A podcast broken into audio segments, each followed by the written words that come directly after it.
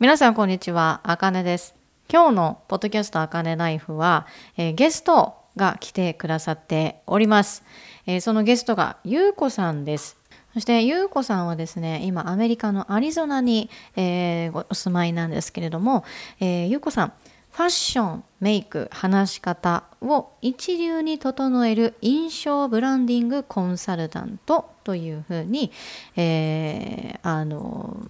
この私の私とのあのカンバセーションの中で教えてくださいました。そういうふうにあ私はこうですよっていうところを教えてくださいました。そしてですね、えー今回のあのゆうこさんとお話をしたことが、えーまあ、ゆうこさんは、えー、ともともと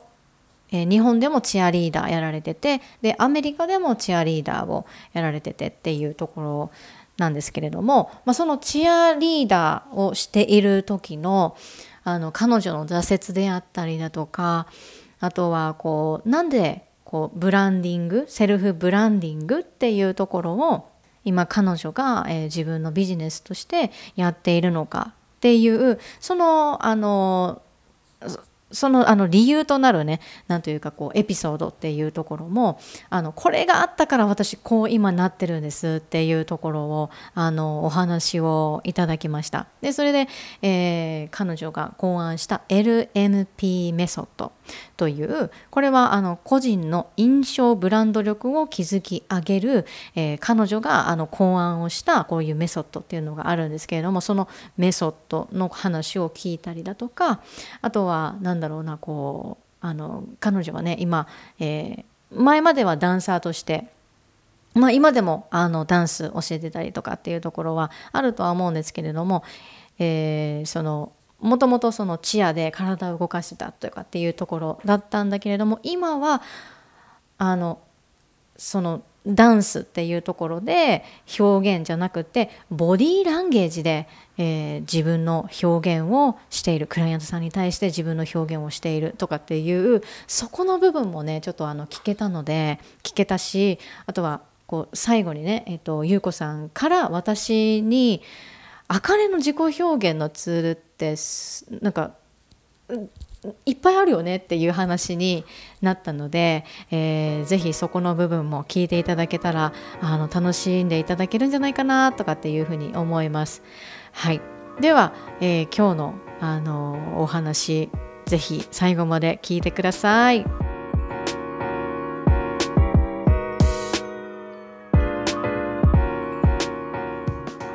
この収録を始める前にももう話したいことたくさんあるのとかっていう風に言ってくださったので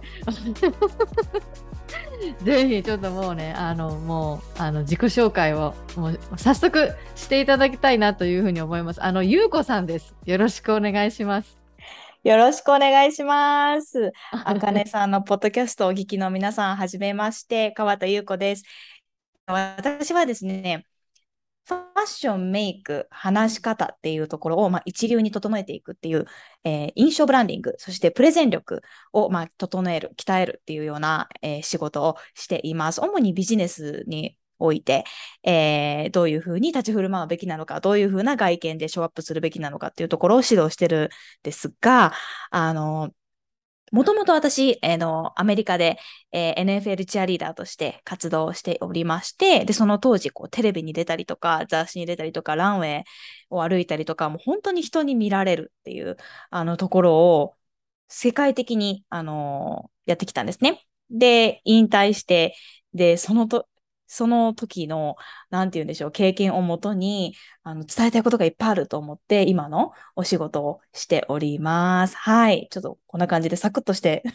るんですが、ない、詳しくは、うんうんポッドキャストの中で、はいうんうんうん収いや。本当にそうですね そのあの内容も聞きたいですよあのえっと所属されていたのがえっとななんておっしゃってましたっけ？えっと、NFL っていうフットボールのリーグなんですけど、ダラスカーボーイズっていう、うんうん。はい、チームの専属チアリーダー。ここってもううん。マンモスって感じなんですか？なんか。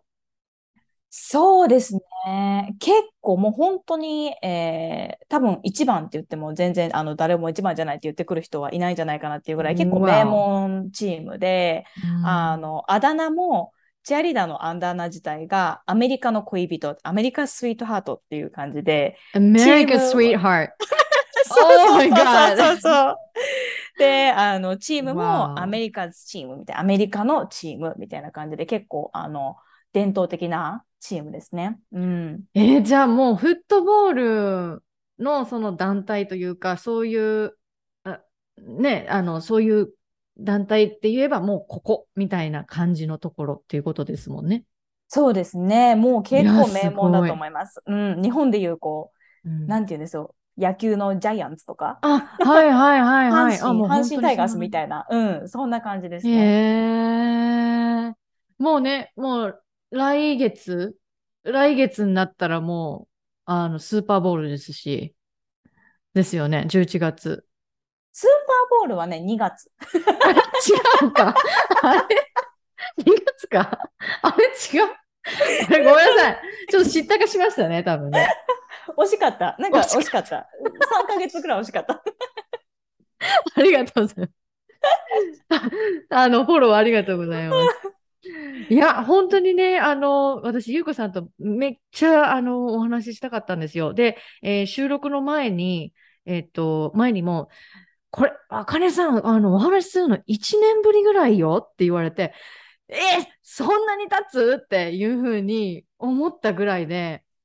でも、あの、その、ゆうこさんもね、えーこの1年、私と、ここ、あの、この日に話すまでに、えー出産も、ご出産もされて、で、ご出産のする前から、こう、自分のビジネスっていうところを、こう、あの、コツコツ、えーなんて言ってんの、こう、やられていてっていうところで、でも、結構こう、バーンと行きましたよね。そうかな。でもね、最初だからやるって決めて、うんローンチして出産して、その後に、あの、ビジネスをもうやめます、私っていう時期が結構あったんですよね。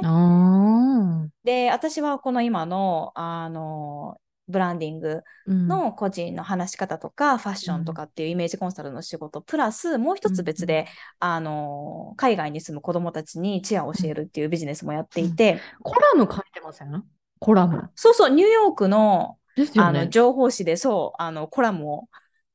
書いてすて、ごい。ちコツコツやってるんですけど、すごい。そう、いやいやいや、でもね、あの、やっぱ出産すると本当にライフスタイルも変わるし、うん。で、時間の使い方とかも本当に変わってしまうんですよね。うんまあ当たり前のことで分かってはいたんですけど、うんあの、結構子供もね、預けて、あの、仕事すればいいやって思ってたんですけど、これがね、やっぱホルモンの関係か、子供をね、預けられなかったんですよね。あの離れたいのに離れられない。だからうん旦那さんが、いいよ、連れて行くから、ちょっと休んどきなって言われても、うん。いや、一緒に行く、みたいな感じで、で、だからもう自分の時間っていうのを作れないから、ビジネスを回すのもものすごく大変で、でも仕事しなきゃダメだし、で、も、どっちもうまくいかない。だから仕事も満足にできないし、でも仕事をしてると子供をおろそかにしてるような気がして、でここのバランスが最初全然うまくいかなくって、だから結構落ち着くまでに、あのもう仕事、もう仕事辞めようとかって言って、もうバタッともう辞めちゃった時もあったし、本当に何もしてない時もあったし、うん、なんかでも、ホルモンの関係なのか、まあ生活に慣れてくるっていうのもあって、また、うん、やっぱりやろうっていうふうに、まあちょこちょこね、あの、やり始めたっていう、うん、感じです。えー、いやー、その、どうしてもできないですよね。もう、あの、あの、時間がないからとか、そこじゃなく、そこの次元じゃなくって、もうどうしてもできないっていう形だったってことですよ。うん、ああ、なるほど。そういう領域があるのか。なるほどね。私もびっくりした。自分がそんな風になるって思ってなかったから、本当に予測してなくって、その、そういう自分になるっていうことを。私はまたパッパッて仕事に戻れるタイプだと思っていたから、うん、うん、本当にこの子供から離れられない。もう、なん、なんでなんだろう？わかんない。もう理由もだからわかんない。うん、っていう。うんそうそうそう、そういう時期があって、でもね、もう出産してから息子も1歳になって、はあ1歳？え、待って、え、え、9月？そう、9月あの9月に生まれたから、もう1歳になって、そう、うん。それでやっと本当に半年前ぐらいからちょっとずつ自分のこう生活がまたちょっとずつ本当に元に戻り始めていってビジネスも軌道にまたも乗り始めたっていうような感じ。でも今、ゆうこさんの発信とかを見た、見ているときに、もうすごくこう、あの、これはもうわ、え、やっぱり、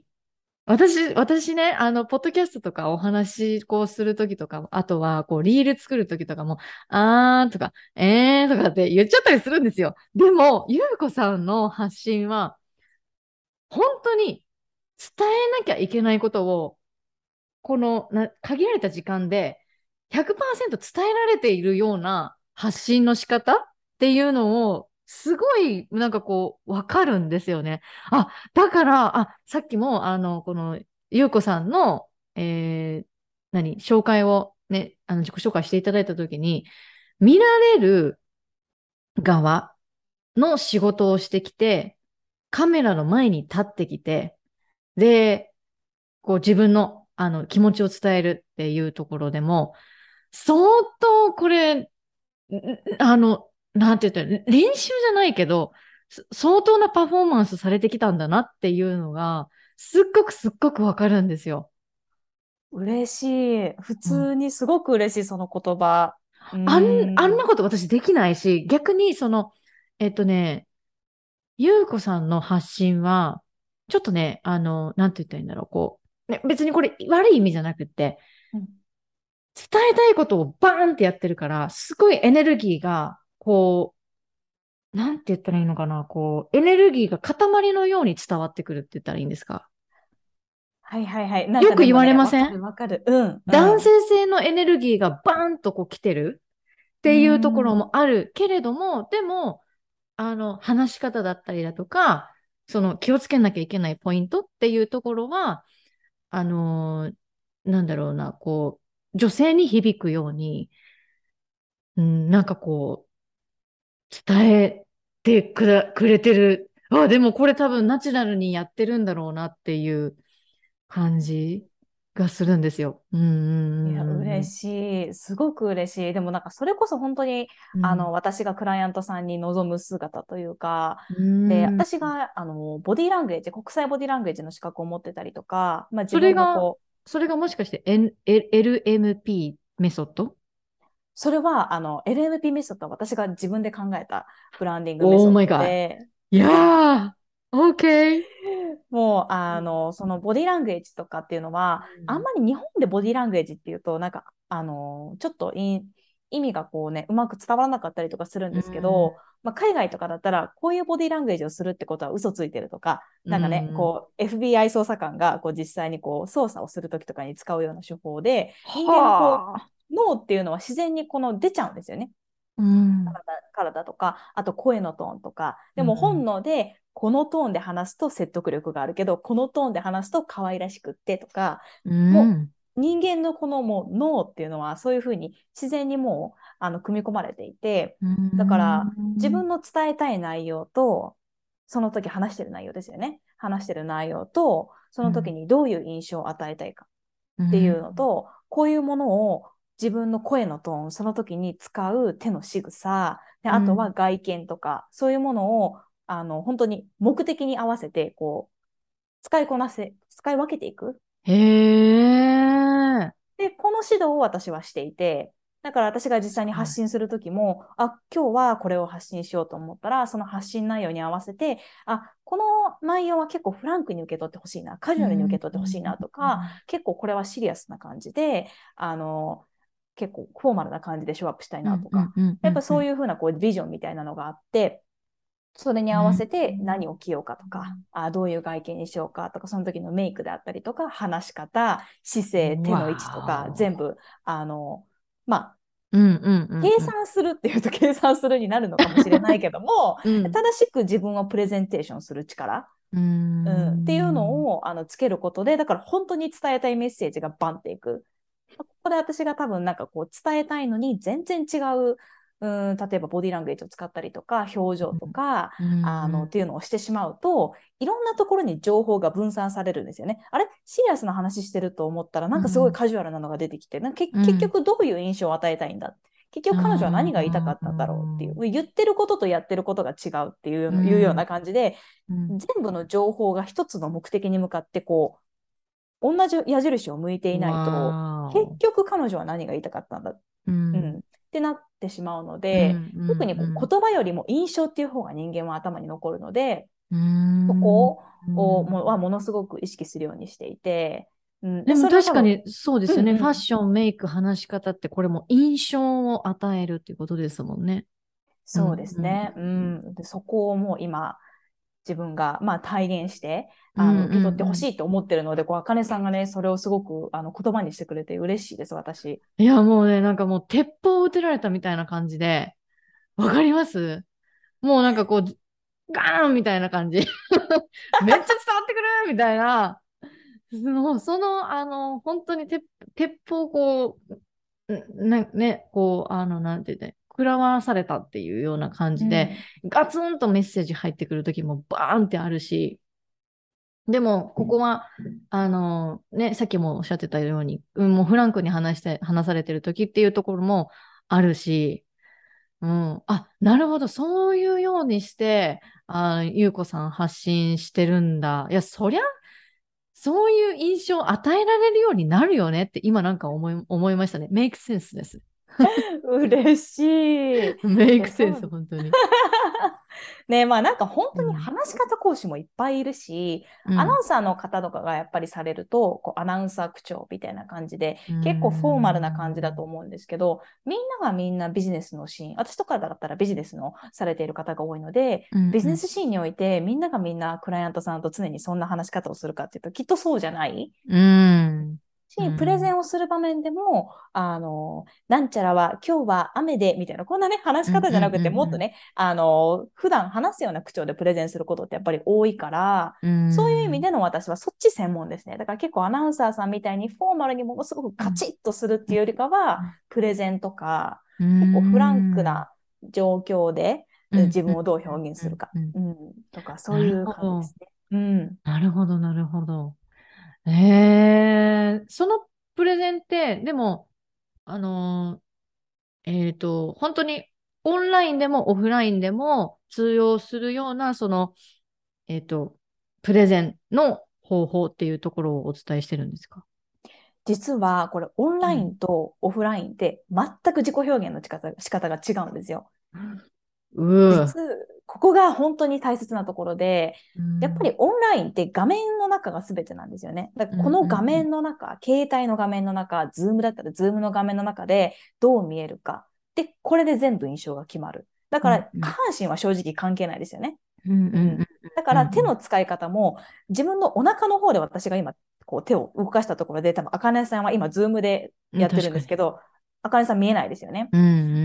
だったら、ここの画面で映るところで手を使わなきゃダメ。うん。うん。でもこれも与えたい印象に合わせて、じゃあどれだけ近づくのか、どれだけ離れるのかとか、これも本当にあの脳科学的にしっかり証明されていることで、じゃあ対面だと、まあ、全身が見えるとか、うん。うん、で、これが椅子に座っているとまたオンラインともちょっと似たような感じになってくるんですけど、うん、立っている状態だったら全身が見えるから、本当に足幅から体の重心からこれをどう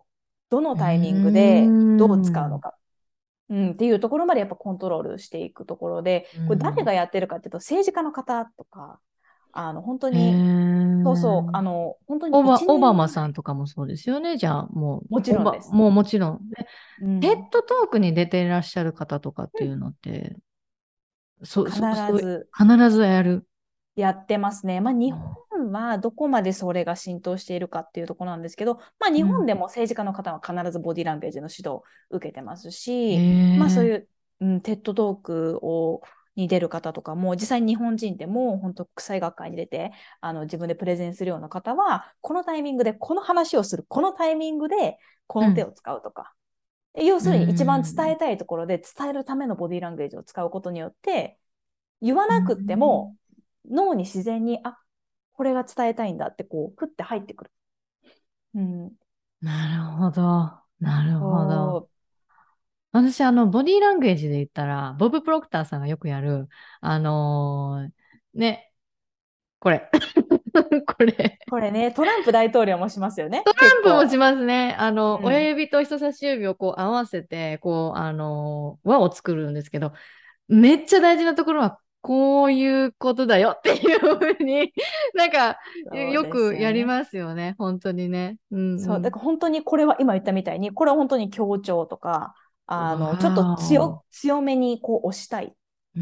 のメッセージを。で、どちらかというと、こう柔らかいっていうよりかは、こうちょっと強いような感じ、強いメッセージ性っていう感じですね。うーん。だから何か訴えかけるときとか、うんあの自分は正しいことを言っているんだっていうような、あのそういうメッセージが、まあ、うん裏に、裏にこうね、こう心情的にはあるようなときに、こういう、あの、これが正しいんだっていうのでね、うん。はあ、なんかすごいですね。あの、ボディーランゲージで要は、あの、アクセントをつけられるっていうことですよね。声のその抑揚だけじゃなくって、はあ、そうです、そうです。うん。そうなんだ。あ、そういうか、あ、そういう感じ、すごい。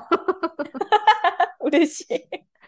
今その何ボディーランゲージとか話し方だったりだとかそのメイクファッションまあもちろんそのねえっとメイクファッションとかってすごい自己表現の中にあの入ってくると思うからなんて言ったらいいんだろうなそのあとはこう色とかっていうところがあってすごい分かりやすいものだけれども話すときにこの人何話したいんだろうなとかなんかそういうふうに思うときってやっぱあると思うんですよ。あの、今まで生きてきてる中で、どんな人に対してもあると思うんですけど、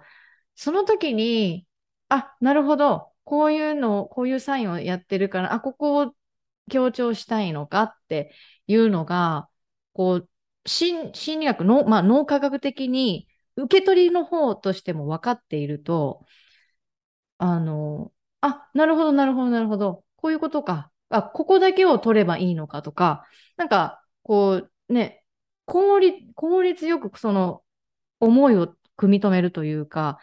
汲み取れるというか、なんかそんな感じはしますね。すごく。いや、今、あかねさん、ものすごく、あの、いいことをおっしゃってくれたなと思って、うん。そう、ボディランゲージっていうのは発するのもそうなんですけど、受け取り方、受け取る力があるっていうのもものすごくいいところで、実際にボディランゲージが使われている場面って、病院とか、で、病院、えー会社もそうだし、うん。うん、なんか結構、いろんなところで使われてるんですよね。で、クライアントさんとの関係においても、このボディランゲージを知ってるってものすごく大切で、例えば病院とかだったらなぜボディランゲージを使うかっていうと、何々さん、薬昨日飲みましたか？うん。飲みましたって言って、本当にそのボディランゲージなんで、飲んでないボディランゲージとか自信がないとか、不安、不安をね、こう、表すようなうん体を触るボディランゲージをするってことは、薬を飲んでいない。ももしくは、その薬に対して何か副作用があるとか、なんかそういうことを表している。うん。なるほど。飲んだけど、飲んだけど本当はちょっと体調悪いんだよね、みたいな感じの、その、その時の不安を表す時のボディランゲージっていうこと。そうです、そうです。なるほどうんで会社とかだったら、セクハラとかね、あの、女性の方が嫌な時はこういう仕草をするから、何か言った時にこういう仕草をするってことは、ちょっとやめておきましょうねとか、あの、そういうのもあるし、クライアントさんとの関係だったら、あの、何回も何回もセッションしてると、その人の癖っていうのが分かってくるんですよね。うん。だから何々さん、これで分かりましたかって言った時に、いつもやらない癖、不自然な癖、例えば、右肩を食ってあげたりとか、ね、あるある。本当にね、あるんですよ。で、こういうのをやるってことは、あの、な、何か大丈夫ですって言ってるけど大丈夫じゃない。だからそこは、あの、もう一回フォローしてあげるとか、自分が、あの、そ、そういうふうなことをしてあげることで、より良いサービス、より良い人間関係っていうのをクライアントさんと作ることができる。いやー、それすごい。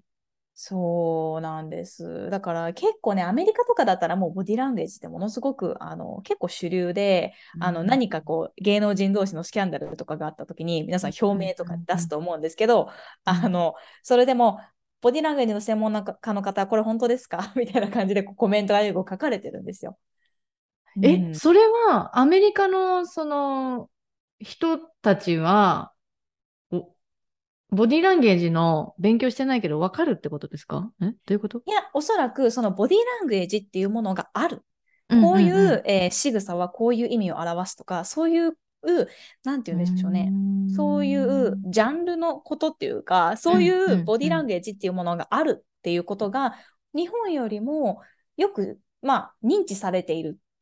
と思うんですよね。なるほど。だから、こう、何か、例えば政治家が出現したときに、えー会見をしました。で、その会見を見て、やはり、な何かおかしいボディランゲージがあるっていうことはうん嘘をついてるなとかっていうことはやっぱボディランゲージの専門家はわかるから、こう、ボディランゲージの専門家にそれを解説してほしいとかね、そういうあの一視聴者のコメントっていうのが出るんですけど、日本だと聞かないですよね。マニアック。うん。そうそう。だから嘘かどうかを見破るっていうのが言葉じゃなくてボディランゲージに出るっていうのをみんな分かってるから、ボボディランゲージの専門家の人がの後々ね、そういう例えば YouTube で動画をアップしたりとかっていうのはもう本当よくある話で、いやー、すごい。すごい、すごい、すごい。あ、そんなことがあるんですね。そうなんです。うん。はあ、なるほど。まあね、その、あの、えっと、ゆうこさんがお伝えしてるのは、まあ、ボディーランゲージだけじゃなくて、まあ、話し方ももちろんそうだし、メイクもそうだし、ファッションもそうだし、トータル、もう見られるっていうところを、こう、トータルとして、人前に立ちたい人に向けて、あの、そういう指導をされてるっていうことなんですけど、あの、いただいた、その、アンケートで、うん22歳で単身渡米されたんです。そうです、そうです。え、この渡米っていうのは、このダラスのカウボーイズチアリーダーのオーディションを受けるため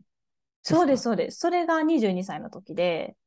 それが渡米のきっかけでした。あ、そうだったんですか？そうなんです、そうなんです。逆に、あの、え、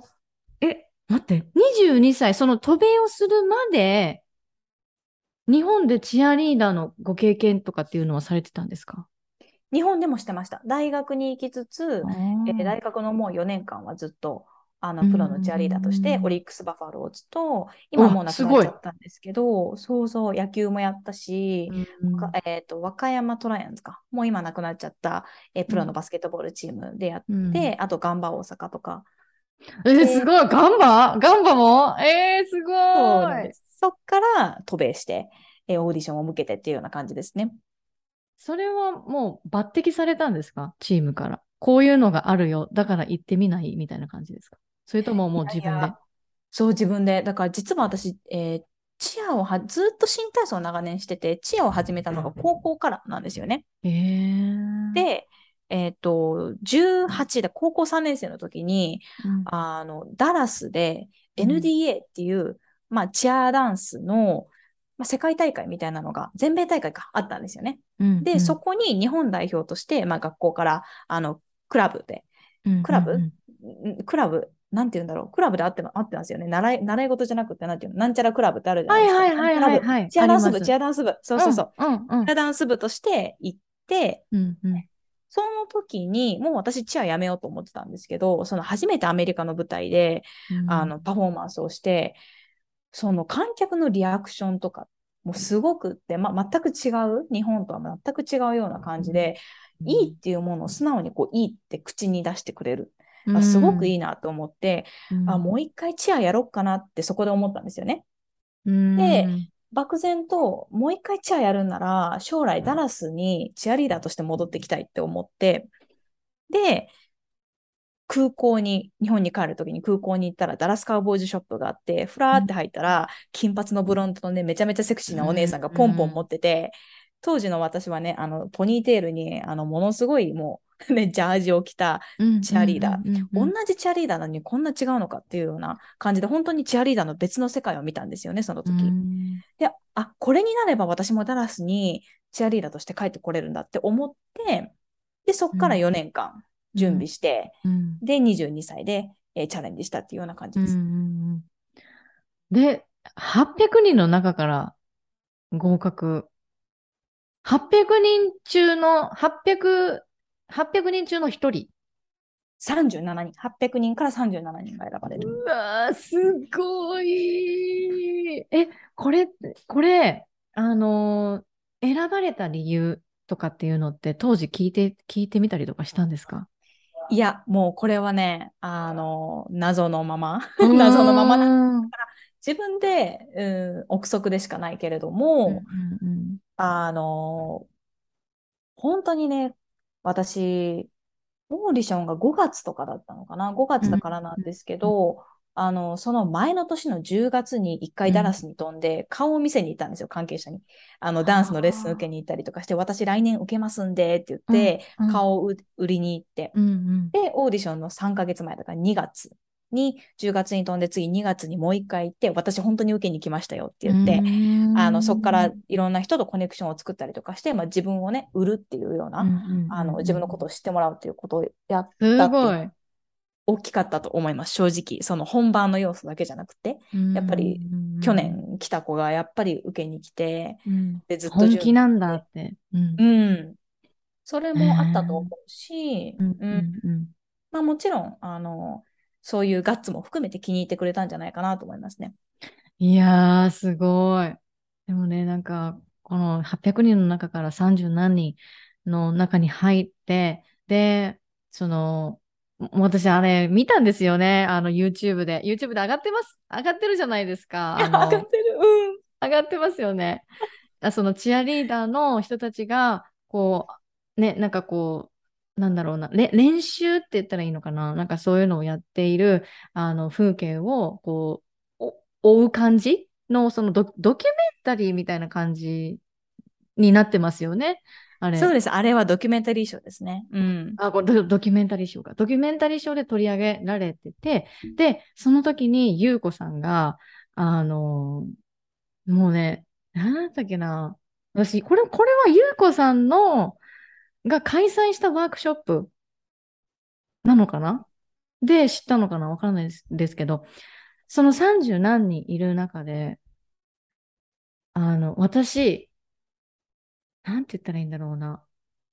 他のそのチアリーダーとのその差別化みたいなところですごく悩みましたっていうふうにおっしゃってたんですよ。これちょっとあのお聞きしたいなって思うんですけど。うーん、そうですね。あの、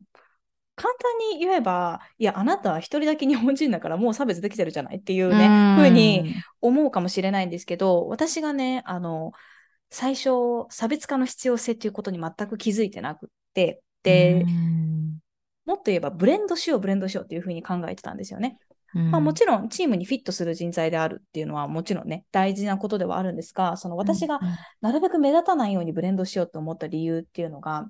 そのドキュメンタリーショーが、あのあって、まあ、毎週毎週オンエアされるんですよね。うんで、オンエアされて、で、そのたんびにね、私のインスタグラムとかソーシャルメディアとかに、もう100件以上の誹謗中傷とヘイトコメントが来るんですよ。であの、まあ、日本でいう2チャンネルみたいなのがアメリカにもあって、まあ、そこでもね、うんものすごくその私のことが書かれていて、丁寧にね、こんなこと書かれてますよってスクリーンショットとかで送ってくる人がやっぱいるんですよね。で、あの、まあ、何が言われていたかっていうと、まあ、私がアメリカンスイートハートって言われてたんですって、さっきちょっとあかねさんにお話ししたんですけど、あの、アメリカンスイートハートなのに日本人やないかと。彼女日本人やないか。そう。うん。とか、あの、私22歳でもちろん英語の勉強もして、できる範囲頑張っていったけども、やっぱりネイティブほどほど話せなかったので、英語も話せないような子がチームに入ってどうするんだとか、うん。あとはビザの関係で日本に帰国しないといけないタイミングとかがあって、うん。基本的にいその、まあ、ふオフィシャルで合格するまでの間、だいたい3ヶ月半ぐらいあるんですけど、その間に1回でも休んだらクビっていうルールがあるんですよね。でも、私はその、どうしてもビザで捕まっちゃうから、一うん回そうですね。そう、うん国を出ないといけなくって、うんでその数日間休まないといけないっていう状況が2回ぐらいあったのかな ?2 回ぐらいあって、で、あの、それもね、別にテレビで言われ言ってるわけじゃないんですけど、誰々、優子がいないみたいな。放送で優子がいない、優子がいない。ってことは、優子日本に帰ってるみたいな感じで、な、それを、をなんか、な、それとかまあ、情報がどっからか回るんでしょうね。うんでなんか、その彼女だけ特別扱いされているっていうのはおかしい。うんとか、まあ、ごもっともであればごもっとでもある、ごもっともって感じなんですけど、まあ、そういうコメントとかが結構来て、まあね、彼女は全然なんか、このチームにふさわしくないよみたいなとかも結構来たりとかすると、本当にね、あの、このヘイトコメントを受けたくないっていうのが一番最初に来るんですよ。だから、あの、なるべく目立たないように、だからなるべく日本人とか外国人ってことがバレないようにしようとか、なるべく話さないように後ろの方にいようとか、あの、そういうふうなことをずっとしてたんですよね。でも結局、まあ、それでも、だからといって止まることはないんですよ。常に傷つける。うん、で、そういうことをやってると、まあ、自己主張も全くしないし、自分の個性もないし、要するにチームからすると人数潰しの一人になってしまうからこのままでいくとクビになるかもしれないって思い出して、うん、でいやもうこれは本当に自分をこの殻を破らないといけないなと思って、うん、そっからよし差別化しようもうもう何をやっても文句を言われるから、うん、もうだったら自分の好きにやろうと思って、そっからですね、そっからこの他の人と差別化するとか、自分にしかできないものを見つけるとか、うん、それこそ今のブランディングの仕事っていうところも、こういうところから、うん、うん、来たような、うん。感じがしますね。えー、で、その時に、あの、やっぱもう自分出していこうっていうのは、どういった自分を出していったんですか？当時は本当にだからそこでセルフブランディングとかっていうものを学び出して、うん、でも自分がね、秀でてるものって当時なかったんですよ。何も。本当に何もなかったんですよ。うん、英語も話せないし、みんなものすごく背高いし、綺麗だけど、なんか自分は知性ちっちゃいし、うん、外国人だし、あれなんか他の人より秀でてるこう抜群なものって全くないなって思った時に、じゃあ私他の人と何が違うんだろうと思ったら、外国籍、英語話せない。うん、で、この2つの今は、だこれをね、今までは隠してきたわけですよね。外国人であることとか、英語が話せない自分とかっていうのを隠してきたけど、このプレゼン方法を変えたんですよ。これを逆にバーンって出して、うん、私、英語話せないのに、アメリカに単身で渡米してオーディションを受けて、なんと合格しましたと。アメリカ人に負けず合格しました。で、あの、私は英語話せないけど、アメリカっていうのは結構外国籍の方も多いので、私と同じように英語がもちろん100%話せる方ばっかりじゃないですよね。だから、みんなチームアメリカ人だからそんなことはわからないかもしれないけど、私にはその人たちの気持ちがわかるんだと。で、子供たちも同じように、例えば駐在の方もそうだし、あの大人もそうだし、外国、こっちで第2世として生まれた子とかもそうだし、その言語っていうところで困ってるけど、ここの、この国で生活してる人っていうのはたくさんいて、うん、で、そこの、そうか、そうか、そうか。うん、その人に対し、その人たちに対して、このチームを代表してメッセージを伝えたりとか、こう何かこう、そう学校に行って、えー、外国籍の子とかに励ましてあげたりとかっていうことができるのは私だけだと。うん、で当時、ダラスっていうのは、あのトヨタがね、本社、カリフォルニアからダラスにちょうど移してくるときで、あのそういういった面で、ビジネスの面においても日本人っていうところで、あの、うん、じゃあ、ゆうこ、あの、スポンサーに向けて日本語で、あの、セブンイレブンの社長に向けてメッセージを作ってくれませんか そう、来るからセブン、日本のセブンイレブンが来るから試合見に行くみたいな。だからその VIP ルームで、あの、日本語でね、優子がメッセージを話すと喜んでくれるから、あのメッセージ作ってよとかって言われたりとか、もうそのできない部分を存分に出して、だだから私にしかできない仕事がこんなにあるんですっていうふうに言うと、英語が話せない自分っていうのは全く変わらないけれども、周りの見方が変わった。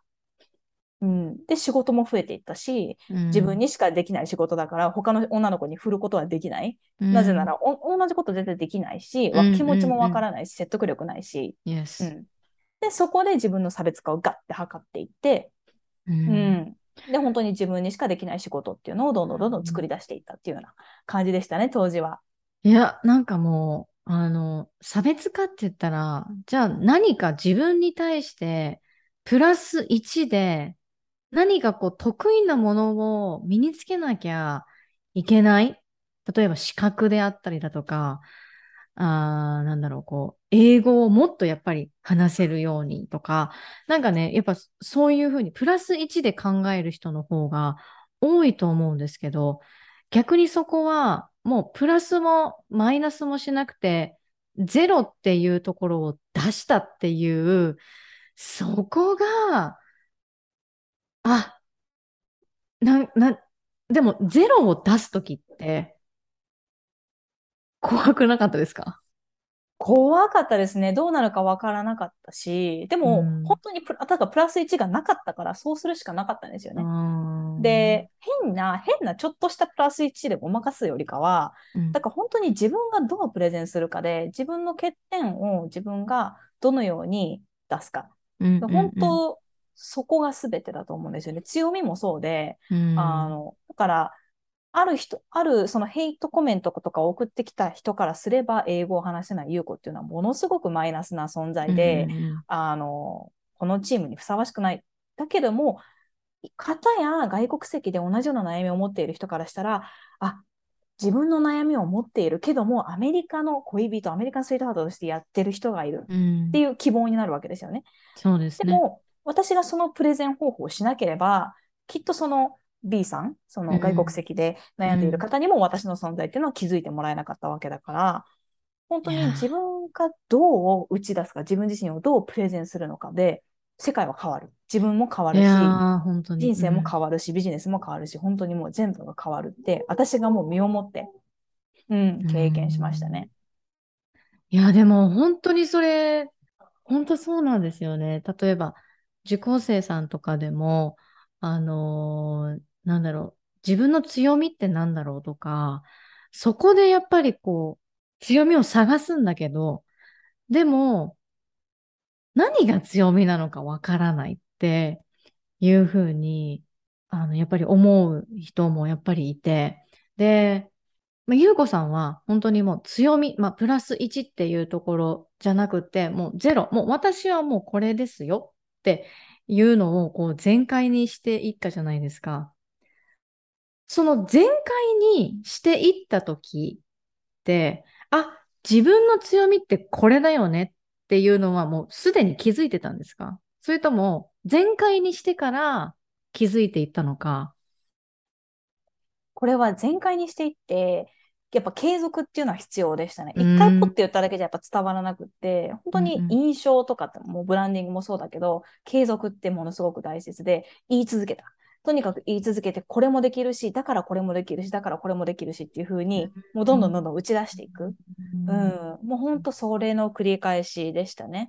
うん、で、まあ結果がついてきたら、あの、それをどんどんどんどんもっと言っていく。こんな、こんなことが、こんな仕事をして子供たちからこんな声をもらいましたよとか、うんうんうんっていう風に本当に結果もどんどん残していくっていうこともやったし、なんか、あとはもうとにかくじゃあこの一つだけの武器じゃダメだと思って自分がもう逆に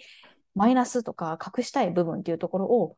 じゃあいい風に言い換えたらどうなんだろうっていうような感じ。その英語が話せない。だからできることこれができない。だからだからどういう風なプラスを生み出せるかっていううんそこに結構意識を向けましたね。そこがだから絶対人がやらないから、そこをみんな隠したがるから、うんうんうんうん。そこは結構私がクライアントさんにもお伝えするところで、うん。あの知られたくないこととかがあれば、じゃあそう言わなくていいと。言わなくていいから、その、だからこそできることは何か。だからこそカバーできるところが絶対あるはずだから、そこを、あの見つけ出す。そうすると自分のマイナスとか、この隠したい部分っていうところが少なくともゼロにはなるし、もしかすると私みたいにプラスとして働くかもしれないから、うん、そこののどう自分がプレゼンするのかっていうプレゼンの仕方っていうのは、これができない、だからこそできること、だからこそ分かる部分っていうところを、ところを見つけていくっていうような、うん、感じのことでことをやりましたね。すごい。すごい。本当にすごい。いや、もうリラス、リスナーさん聞いてますか？聞いてますか？こんなに、こんなにもう、な、ね、やっぱりその、あの、チアリーダーって言われたら、もうすっごいキラキラキラキラキラキラキラキラ、もうね、キラキラのポンポンも持って、あの、あ踊ってるんだから、それキラキラに見えるよ。見えるけど、見える見える。だって巻き巻きね、あの髪の毛もね、巻き巻きで、で、ブロンドにしてとか、ね、なんかそういうふうに、あの、ゆうこさんもやってきたけれども、でも、影ではこれだけの努力があって、で、やっぱ強いなって、這い上がってこれる人って、一旦下にバーンって叩きつけられて、でも、まあ、叩きつけられたからこそ見えるところっていうところはあるんだと思うんですけど、でも、その見えるところっていうところを、ちゃんと自分の武器にして、絶対使ってやるぞ、これを、みたいな、その、なんて言ったらいいんだろうな、この、絶対負けないっていう、その、あの、やっぱり、なんて言ったらいいんだろう。私ちょっとこの言葉、今の時代に合ってるかわかんないけど、根性というか、負けん気っていうか、うん、そこは、あの、こう、やっぱ持っているし、持つ方法以外になかったりとかするから、やっぱりそういう状況になってしまうっていうのはわかるんだけど、でも、一番やっぱり共通しているのは、努力してるんですよ。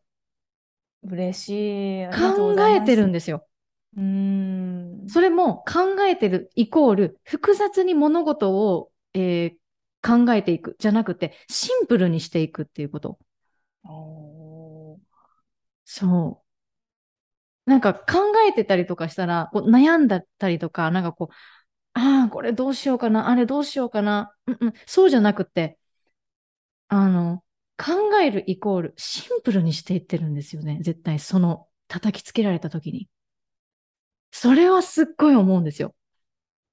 ああ、全然なんか分かんなかった。自分で気づかなかったです、そこは。うん。でも普通になんかこう、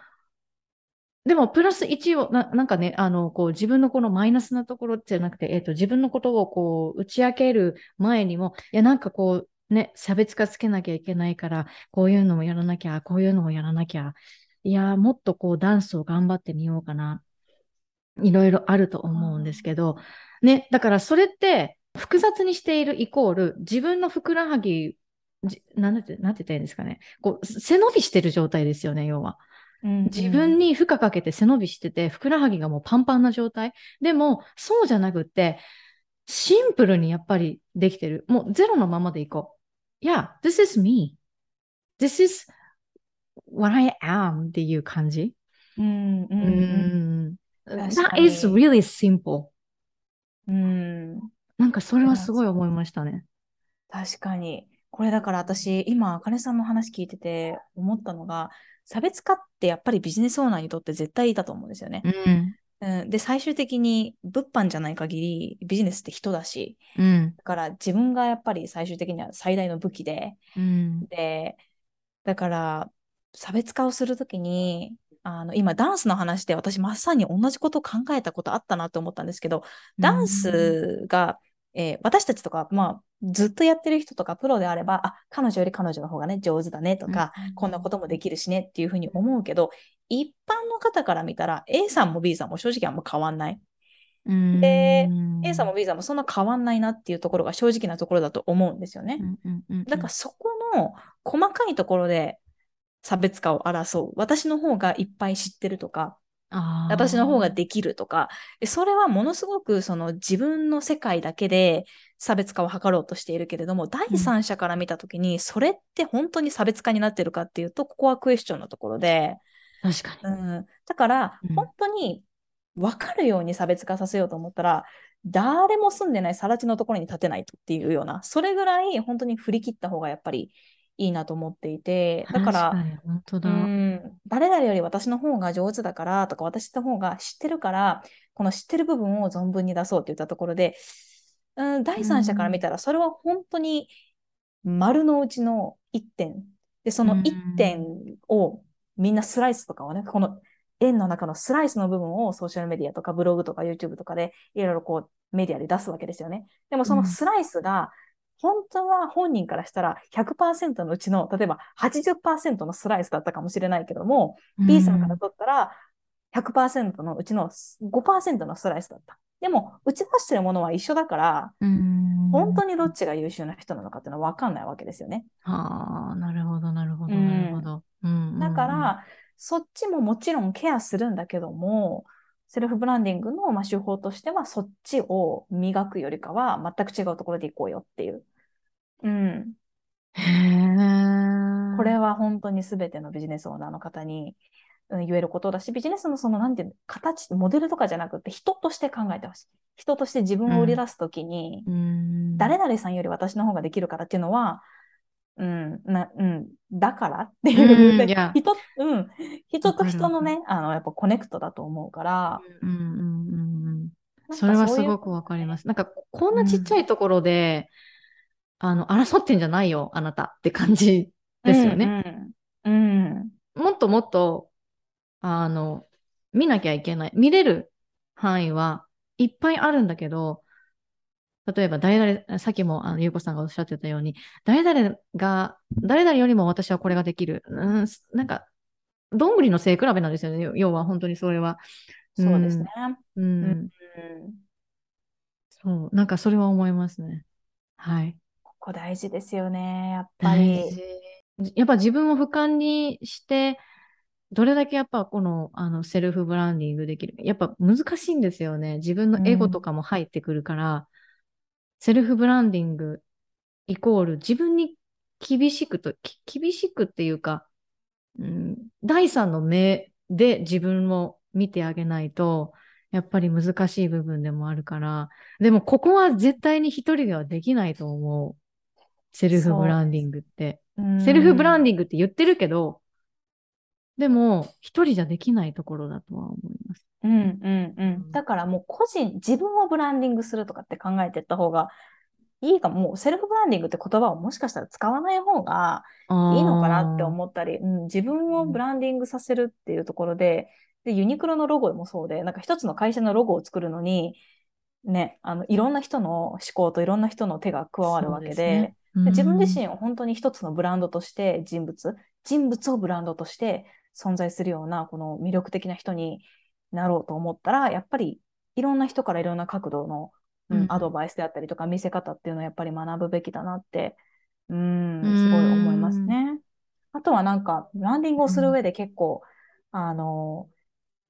どういう、自分自身もそうだけど、じゃあどういうビジネスで、そのビジネスに込められた思いとか、自分がもともと持っている性格とか、うん。そこをミックスさせさミックスさせたブランディングうんうんをしないと、なんかこう言ってることと外見が違ったり、うん。立ち振る舞い方とビジネスの軸とかビジネスの内容っていうものが一致しないと、これまたブランディングとしてもおかしくなってきて、言ったら弁護士さんがパジャマで東京登場したら信頼なくすでしょ。そうですね、確かに。ことで、でうん、確かに確かに。ものすごく説得力あること言ってるんだけど、ガム噛んでたらおかしいよねとか、なんか、ものすごく極端な例だけども、すべてのところがクリックしないと、ブランドは出来上がらないから、うーん。いやー、すごい。いや、でもこれは、ね、うん、ゆうこん。さんにしかできないと思 嬉しい。嬉しいです。ありがう。とうございます。そうですね。だからなんか結構、あの、外見だけをブランディングする人とか、話し方だけをブランディングする人とか、うん。あの、いてるんですけど、私がなぜ全部カバーしたかっていうと、うんうん結局全部カバーしないと絶対ブランディングなんてできてないから。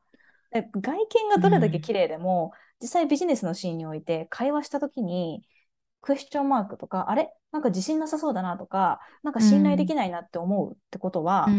ん外見っていうのは最初の、ま、もちろんキャッチではあるけど、うん最終的に本当に人と人ってなったときにうん弱い。うん。うーん、なるほど。なるほど、うんなるほど。全部本当にクリックしていかないと、うん一流にはなれないっていうのは本当に身に染みて感じたから、だから私はもう絶対全部カバーするって。もうそれ、それ以外はもう絶対にブランディングとは私はみなしませんぐらいのなるほど感。じで、うん。じゃないと、もう塗装を簡単にペロッと本当に絵の具で塗ったようなもんだから、ううんん。なるほど。なんかその、あのね、全部こうカバーした、まあファッションもメイクも、あとは話し方もとか、あとはボディーランゲージもとかっていうふうに、もう全部こうパッケージ、その、えっ、と、ゆうこさんの、例えばこれプログラムになるんですか？それとも講座になるんですか？プログラムですね。プログラム。うん。な、うん何ヶ月ですか？これって。今ね、3ヶ月、本当は3ヶ月なんですけど、まあ、うんうん。実は今年は日本にちょっと2年ぶりに帰ろうと思っておりまして。おーそう。でね、私も忙しくなるので、えー次の講座、次のプログラムか、えーのうん募集は3ヶ月より長くなります。あ、長くなる。今はで一応それ、それが決まっている。うんうん。そうですね。もう長くなることが決まっていて、うんで、あとはもう帰国するので、せっかくだからオフ会みたいな感じで、日はあ本に住むクライアントさんとかにも会えたらいいなって。えー、え、それ実は。は、えっと、えっと、じ地元大阪でしたっけ？大阪です。そうそうそう。うーん。大阪では絶対やろうと思ってて。うんうんううん。んい。や、それはうれ、お、面白そう。なんか、ね、あの、大阪に住んでたりとか、もう今コロナももう緩和していっているから、なんかそういうところを、あの、そ、そういうところで、ゆうこさんが来てくれて、で、あ、セルフブランディングの人やー、みたいな感じで、うんなったら、やっぱりすごいいいですよね、本当そうですいろいね。ろ、いろんな人に会えるって。うん。なかなかね、私も海外に住んでるので、うん。こうな、クライアントさんと、こうね、アメリカとでかいし遠いし、だからこううん日本とかだと、まだ皆さんなんか集まれるかなとか思ったりして、なんかこう、もちろん、あのね、プログラムで、あプログラムで、まあ、私がコンサルタントっていう形ではあるんですけど、うん、なんか私の本当にいつもモットーとしてるのが、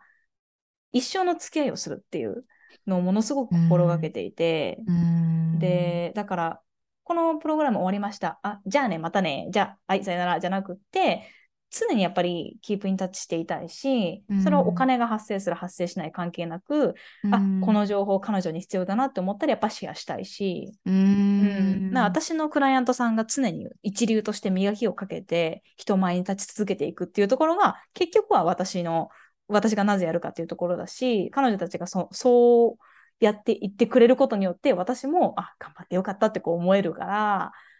うん、うんなんかそういう関係を築くためにもなんかぜひフェイス2フェイスで日本に帰った時は会いたいなって思いますね。いや、すごい。もうね、あのね、ちょっと、あの、聞くことちょっと忘れちゃったんですけど、L、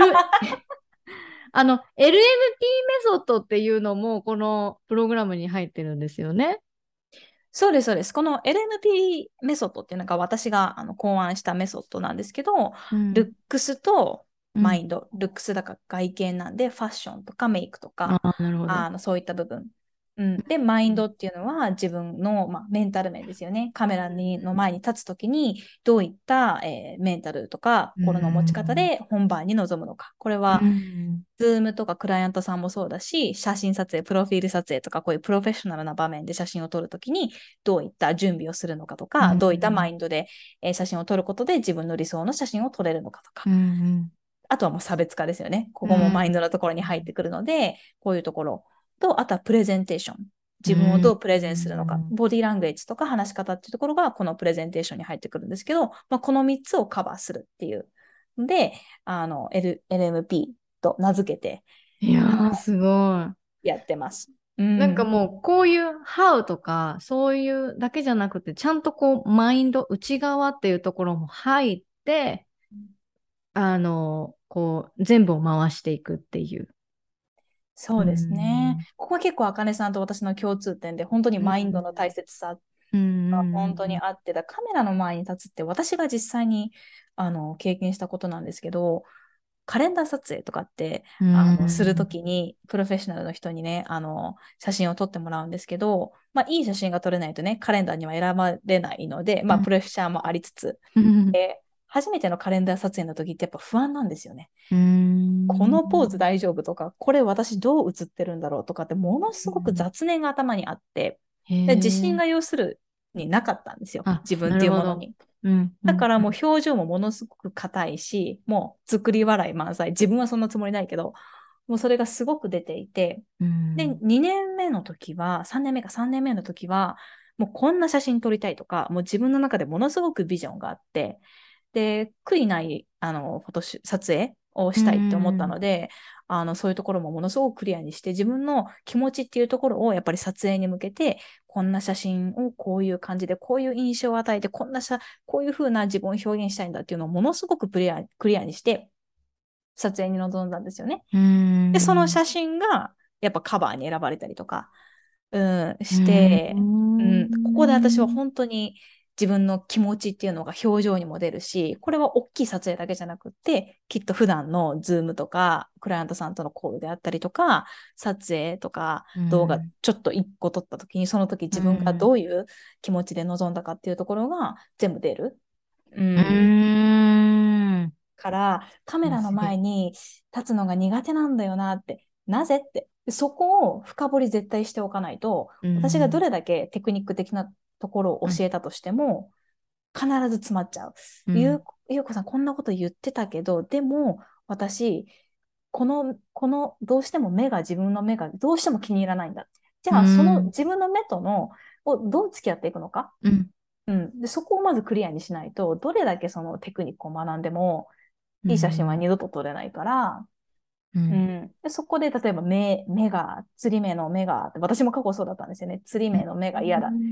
じゃあだったらどんな目になりたいんだろうどういう目に見えたら自分は自信を持ってショーアップできるのかな丸い目がいい。あ、じゃあ丸い目に見えるようにこんなメイクしてみたらどう？とか。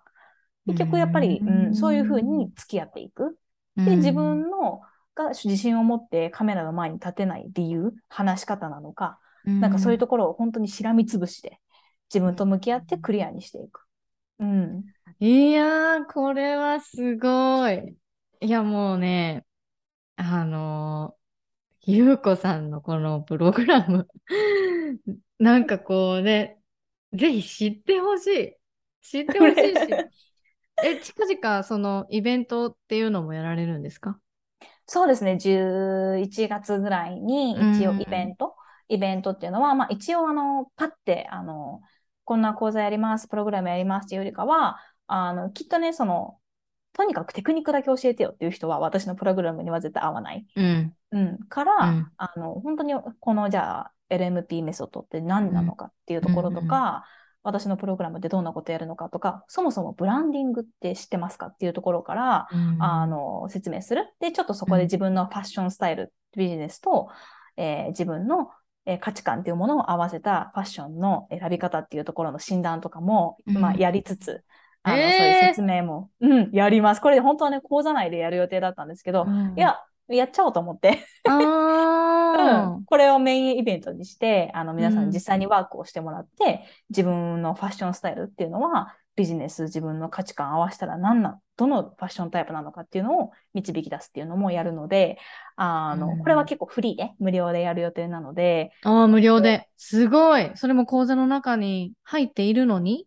そうです。そう、今回だけ。一応ね、うんもしかしたら次回もやるかもしれないけども、まあ、今回は、あの、こういうふうにオープンにドーンって、えーうん応募するのが、まあ、産後初めてなので、うんあの、私も大きく、うん、寛大にやりたいなと思っていて、うん情報公開もインスタグラムでしようかなと思ってるので、はい。うん、インスタグラムが、えー、アットマーク、ゆうこ、アンダーバー、ブランディングですね。はい、そちらうんのアカウントではい。いきます。Permission to be Shortest Program Hey hey stand out sisters Do you want a permission to be?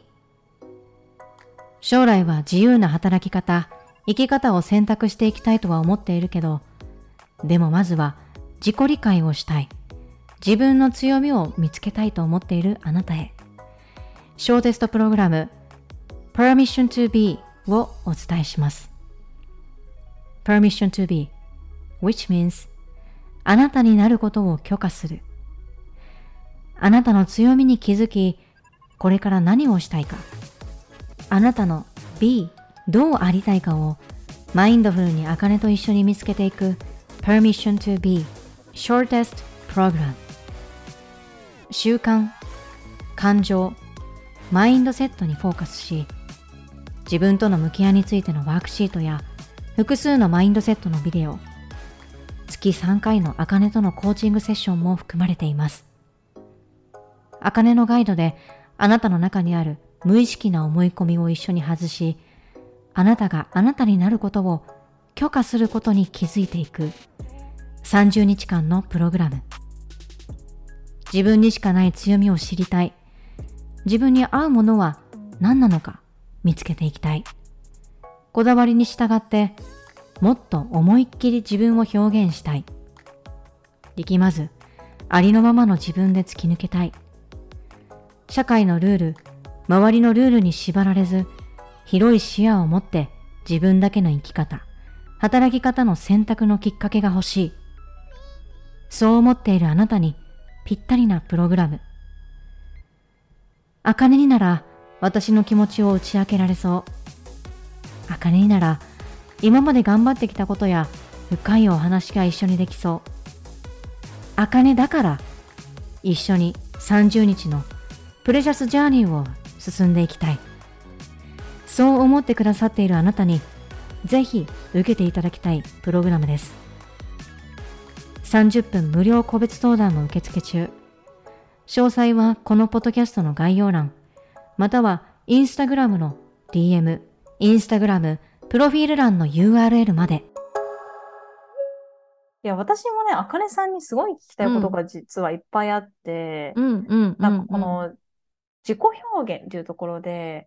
あの、あかねさんの特殊能力だと私は思ってるんですけど、あの、あかねさんのこのね、アートな部分、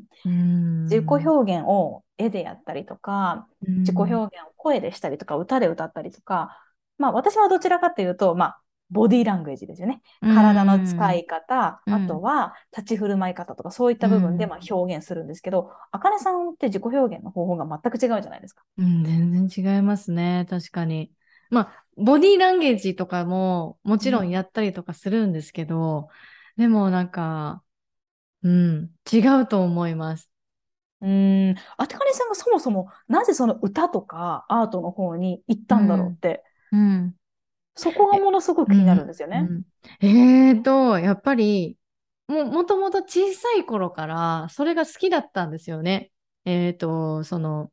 歌うっていうことも好きだったし、あとは音楽っていうところも好きだったし、楽譜を見ないで、例えばリコーダーでその曲をあの演奏できたりとかっていうところもあったりとかして、だからそこの、あの、この、この、えー、この指をすればこの音が出るとか、聞いた音が、音を表すことができるとかっていうのは、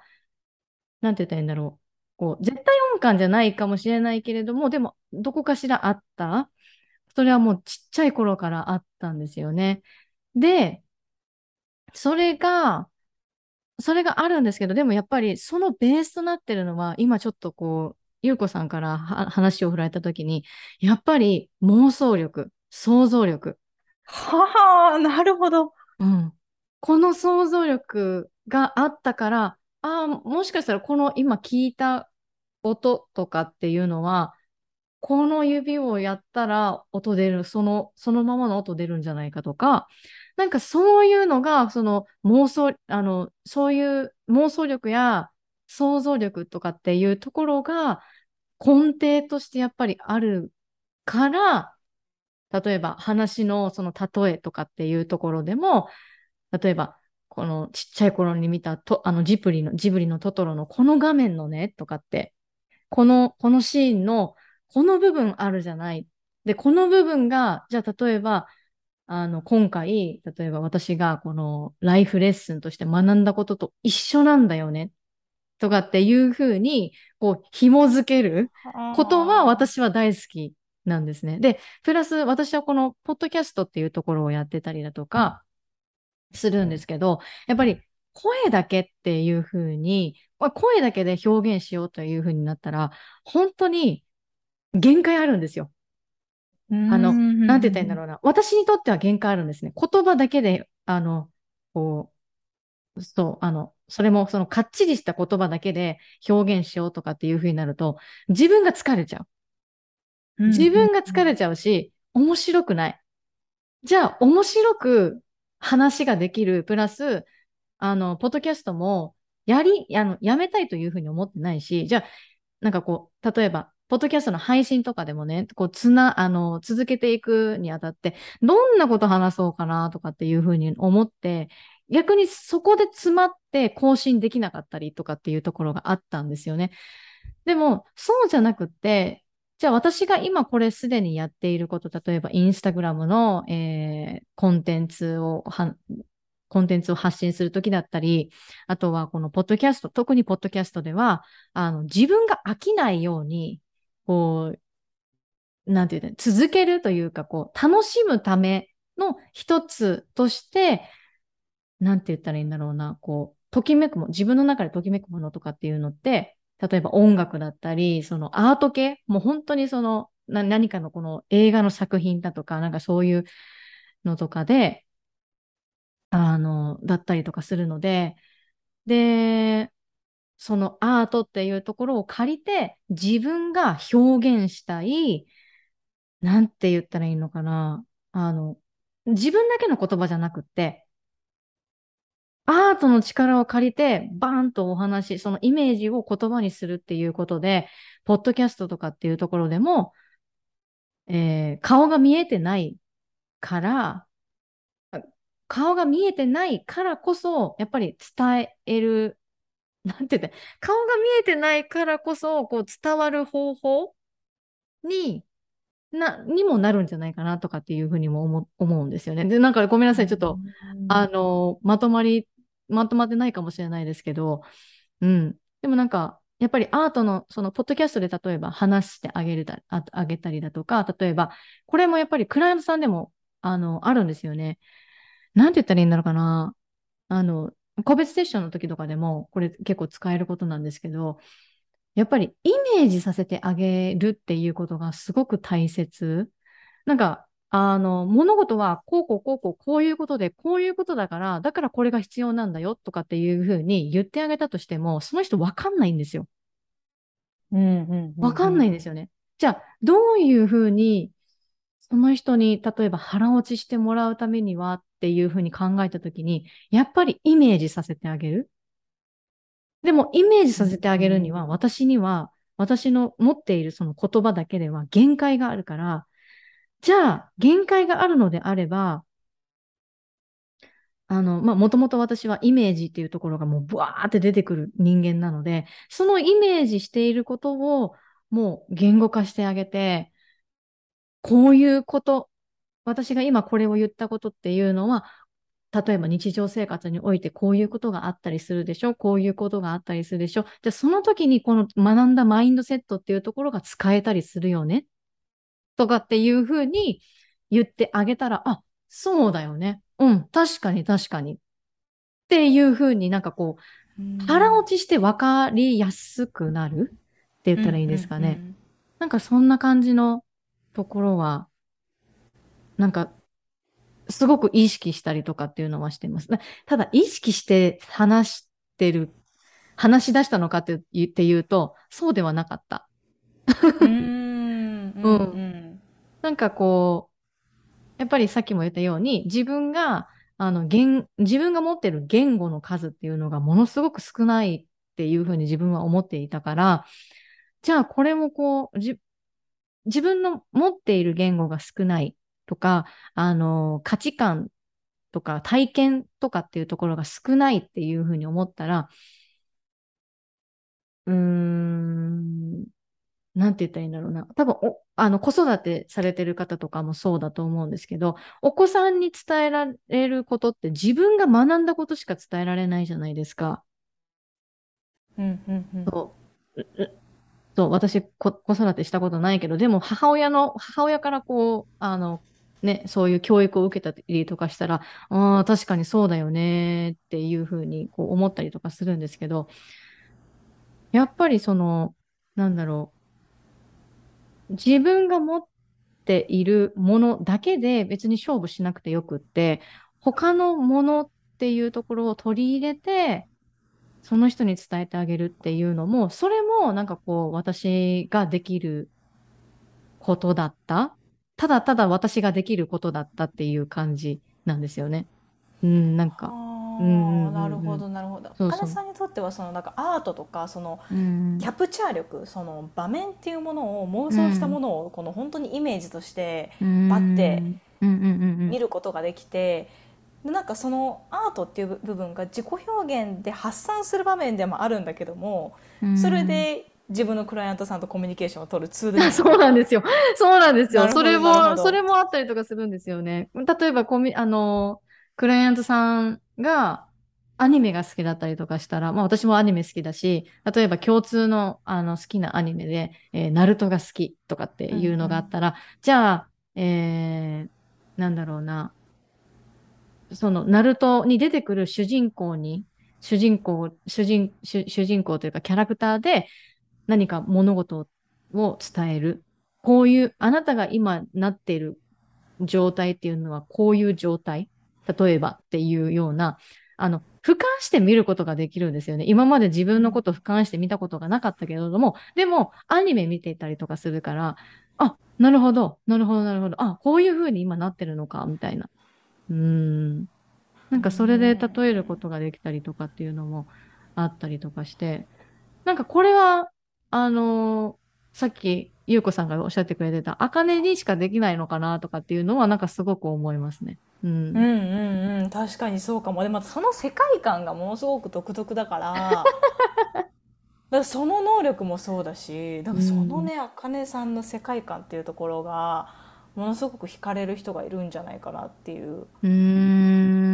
感じはすごいしますね。だから私が真似しようとしてもできないし、うんうんうんうん本当その独特のねコミュニケーションの取り方。そう独特って言われるすごく。腑に落ちるんでしょうね。だから惹かれる人ってことだそこに絶対エネルギー的にこうなんかピンってくるってことだから、うん、それで会話が通じちゃうみたいな、うん、あなるほど ってね。あ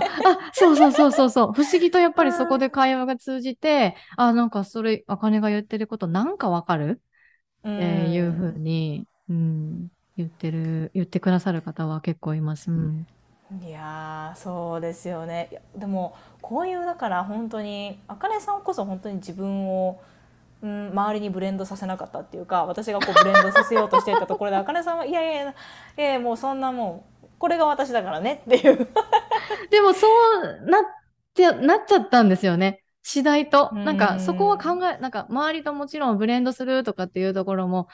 あの考えた時期はあったかもしれないですけどでも自己表現っていうところだったりこれ伝えたいんだっていうところに関してはもうその自分が何こうできることしかちょっと見れてなかった逆に私は。うんなるほどなるほど。私今私とあかねさんの共通点で思ったのが、うん、私も自己表現ってもともとダンスですよね、うん、ダンス自分の体を使って、で自己表現ってやっぱ言葉にするってものすごい難しいと思うんですよ。こう表現を言葉にするって難しくって、でもこうなんか自分の中の感覚とか直感でこう表現ってするじゃないですか、うん、今それを私はダンスをまあ引退して、うん、それがボディーランゲージっていう形で表現力として使っていてそうですね、うんうん、あかねさんは自己表現としてその絵を描いたりとか声を使って歌を歌ったりとかっていうところがあるけども、今はそこの部分自己表現のその感覚として使っていた部分っていうのが、うん。仕事としてつながっている。うんそうですね。感覚をもう主にも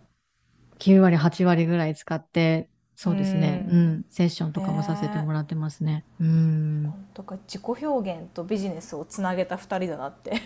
いや 本当にそれは思いますね、うん、確かに。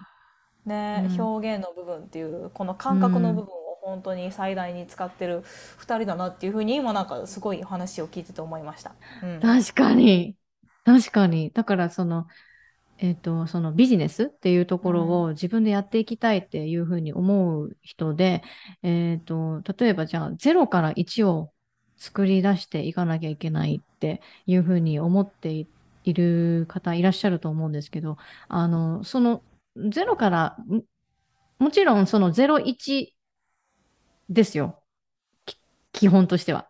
基本としてはその何かあの何もないっていうふうに、えー、思ったところからポッとこれが出てくるみたいなその1っていうところを作っていかないといけないんですけどでも